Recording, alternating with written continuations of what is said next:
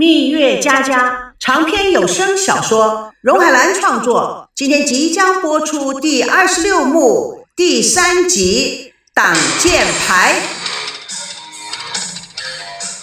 在北京赵熙大办公室内，高培志西装笔挺，梳了一个电影明星头，还有些微微的卷曲，拿了个镜子左照右照，顾影自怜。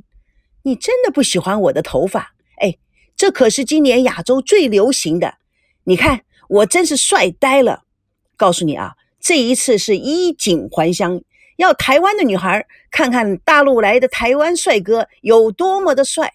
王曼狠狠地瞪了他一眼，指着打印出来的照片：“瞧，你看看，这是前两天的新闻。孙娜和赵薇康已经表现出卿卿我我的。你再看看今天早上的电视新闻。”他将录像打开，他们两个人呢一起从房间里走出来。还有这一张，应该是晚上了，他们两个在公共的场合拥吻，这都是什么和什么嘛？简直是太过分了！真没想到他们的速度怎么这么快呀？你想想看，赵熙和孙娜搞了这么多年，还不过是手拉手而已，这一下子就已经在公共场合，唉，真。真不知道说什么，哼！早知道孙娜是这样的女人，我早就上了。哼！借你个胆！哟，你也不掂量掂量你自己的胆。那天晚上啊，你胆再大一点，不是也就是生米煮成熟饭了吗？一切都欧了。少说废话。唉，还有三天就要去台湾了，看这样，你说去还有意思吗？哟。亏你还是我最敬佩的女强人呢，乱中求胜，好戏在后头呢。唉，王曼十分烦躁，真是一个找幼齿，一个钓花花公子，还有什么好戏唱的？假如这一切都是真的，我觉得这两个人根本没有资格让我们梦回迁徙。哎呦，听起来还是有底线的。哎呀，不过。山重水复疑无路，柳暗花明又一村。耳听的不算，眼见为实，怎么样？同时啊，时机未到啊。王曼见他狂妄自大的表情，时机未到。高培志表情如旧。这几个人怎么这么会编故事呢？难道我们又是省油的灯吗？这么好玩的时机，我们还不过去？同时，孙娜、赵熙啊，已经打下了基础。什么事情啊，盖棺才能定论。只有到那个时候，才能算准天机呀！哼，神经，脑残呀你！哈，这次脑残的，哼，可真不是我。台湾赵腾龙在办公室里看文件，李叔慌慌张张的跑入。喘着粗气，哎，老板，老板不好了，怎么啦？李叔，你慢慢说。门口啊，堵了一大堆的记者。记者，李叔递上报纸。少爷和孙娜又闹绯闻了，上报了。啊，这次更糟，说什么他们两个人啊私定终身。什么？赵腾龙打开报纸，报纸上头版头条大标题：孙娜与赵维康喝交杯酒。情定终身，配上孙娜与赵维康喝交杯酒以及两人亲嘴的照片，同时还附带着他们两个人从房间里出来的照片。这，这又是什么意思？不知道啊。少爷是很有分寸的人。哎呀，估计又是那些狗仔们玩了什么阴谋吧？就是什么阴谋也 P 不出这样的一个照片呢。哎，这把维康叫来吧。是，李叔慌慌张张转身奔跑而去。赵腾龙皱着眉看报纸。李叔领着面色如土的维康进入，他礼貌的叫声“爸”。赵腾龙看了超级帅气的儿子，叹了口气，严肃的说：“你自己看看。”赵腾龙将报纸递给了维康，维康汗如雨下，接过报纸。赵腾龙看着他，心里想：其实这么多的花边新闻，真不应该怪他。谁叫他长得就是讨女人喜欢呢？他语气稍微缓和。现在门外一大堆记者在等你呢，你就不能让我省省心吗？赵维康毕恭毕敬地说：“对不起，爸，我我这就处理。”赵腾龙止住他：“还是让我去处理吧。知道有一大群人偷偷的跟着你们，你下次啊一定要小心。”赵维康脸有愧色：“是，爸，谢谢爸。”赵腾龙跟着李叔出门，维康拿出手巾擦汗，他的脸色如蜡纸一般。走回三楼栏目组，看见大家围着桌子商讨，立刻调节情绪。进门的时候，神色已经缓和了很多。只听了大嗓门的阿朱大声地说：“安娜，外面闹哄哄的，听说很多的记者要采访你们呢。”孙娜还是有一些头昏脑胀，但是她完全知道自己闯祸了，还不知道该如何反应。赵维康抢答：“哎，没事，呃，我爸已经去处理了。”赵美娇嘟着嘴：“儿子闯祸，老爸当挡箭牌，怎么老是你呀？别人怎么就不上啊？”赵维康没好气：“没你的事。”赵美娇挽着身边的赵熙：“怎么就没有我的事呢？”哼，阿西呀，我们什么时候也喝喝交杯酒啊？上上报，打点知名度。赵熙不吭声。赵维康、孙娜盯着赵美娇，美娇拉着赵熙，假装喝醉。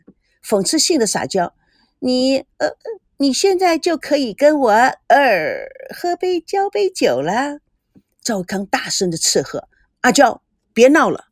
赵美娇也大声的喝着：“哼，他还没过门呢，你胳膊肘就开始往外拐了。难怪有些人整天搞不清楚情况，以为自己了不得。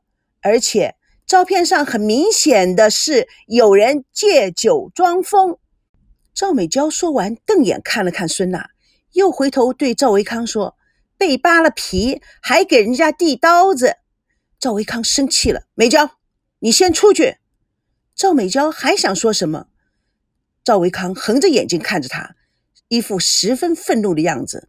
赵美娇掉下了眼泪，向外跑去。赵维康，我讨厌你！你是是非不明、头脑不清、最不称职的哥哥。赵熙欲追。被孙娜拉住。这时候，赵腾龙拉着跑着出去的美娇进了办公室。他看了看全场的人，转头对维康：“怎么回事？爸，没没什么。那你妹妹为什么哭着往外面跑？”小康，我说过多少次了，一家人要知道珍惜。赵维康又全身紧张：“哦，对不起，爸，你没有对不起我。”赵维康走向赵美娇，美娇，对不起。赵美娇闻言止住哭，泪眼婆娑的斜着眼睛看着赵维康，哼。爸爸的意思是兄妹之间要相互珍惜，知道吗？赵美娇朝郑腾龙抱怨：“爸，你不知道哥有多么可恶，八字还没有一撇呢，就胳膊肘往外拐了。”美娇，孙娜姐姐，赵熙哥哥，都是来自于祖国大陆。是客人，你哥哥向着他们也是对的。赵美娇杀人的眼神盯着孙娜，她只像一个人。赵同龙略带不乐。美娇，其实我早知道你哥哥大部分时间都是为你受过，我也知道我有时候说他说的也不太不公平。你哥哥的隐忍是表现他对他父亲的尊重，更表示他对他妹妹的宠爱，你懂吗？赵美娇看了看赵腾龙，无奈的闭嘴。赵腾龙语重心长的说：“当然，今天我来你们的办公室不是来说这些的。我想你们年轻人喜欢玩，追求刺激，这个我都不反对。我年轻的时候也一样，好玩惹事。但是当时我不是名人，怎么玩都没有人跟踪拍照上头条。现在你们就不一样了。”你们都是名人，举手投足都在闪光灯的焦点里面。爸，有什么办法可以不让狗仔们跟踪啊？做一个默默无闻的普通人。可是我们已经成了名人，怎么办呢？高调做事，低调做人，小心翼翼，自我约束。赵维康毕恭毕敬地说：“爸，您讲的对，我们都要反省。”你们呐，在圈子里啊混惯了，绯闻成了家常便饭。可是啊，你们替老爸想过没有？老爸是个喜欢清静的人。我的儿子今天一个绯闻，明天一个花边，且不说亲戚朋友们如何评论，我如何向外人解释呢？甚至有时候还要厚着这张老脸皮与记者周旋。这样子下去，我这个当爸的日子能过得安静吗？赵维康面有愧色，爸，对不起，我以后会注意的。上次酒吧闹事的时候，我就说了。你们既然是个名人，公共形象是非常重要的。你们的一举一动将会影响到关注你、支持你们的人，多树立正面形象，对社会呀也是一种积极推动的作用，是不是？没想到没过了几天，又是头版头条。他意味深长地看了一眼孙娜，孙娜面有愧色。赵熙立刻点点头：“是赵伯伯，我们一定会注意的。”谨记您的教诲。赵腾龙看了一眼赵熙，我看你们那个北京人看台湾这个栏目做得非常不错，很有意义。尤其是老兵那个情节非常感人，让人动情。维康，你爷爷身上也有很多传奇的故事，你可以去采访他，说不定啊，可以给你们的节目增加点亮点。爸，你爷爷可是真正的老军人。四八年跟大部队从大陆来的，当了一辈子的兵。赵熙高兴地说：“那太好了。所以呀，我建议你们明天一早就悄悄地南行去岗山，这样子啊，也可以逃脱记者。”赵维康立刻明白父亲的意思：“是，爸，我这就去安排。”赵美娇天真的转移了注意力：“哇，这太好了！我要亲自为爷爷打造形象，打扮的帅帅的。”让他一炮打响，把别的老兵啊都比下去。好啦，就这样定了。明天一早啊，就向南部走吧。轿车、面包车、工作车都给你们准备好了。这下子可以让我清静几天。你们这群孩子啊，真让人头痛。赵维康、赵美娇说：“爸，对不起。”赵熙立刻接着说：“赵伯伯，对不起。”赵腾龙看看孙娜。低着头，面露惭愧，也有点不忍心。什么事啊？知道就好了，也不用多想。到南部，你们就好好的一面工作，一面玩玩。蜜月佳佳与你为伴，主播荣海兰与各位空中相约，下次共同见证第二十六幕第四集：竹篮打水一场空。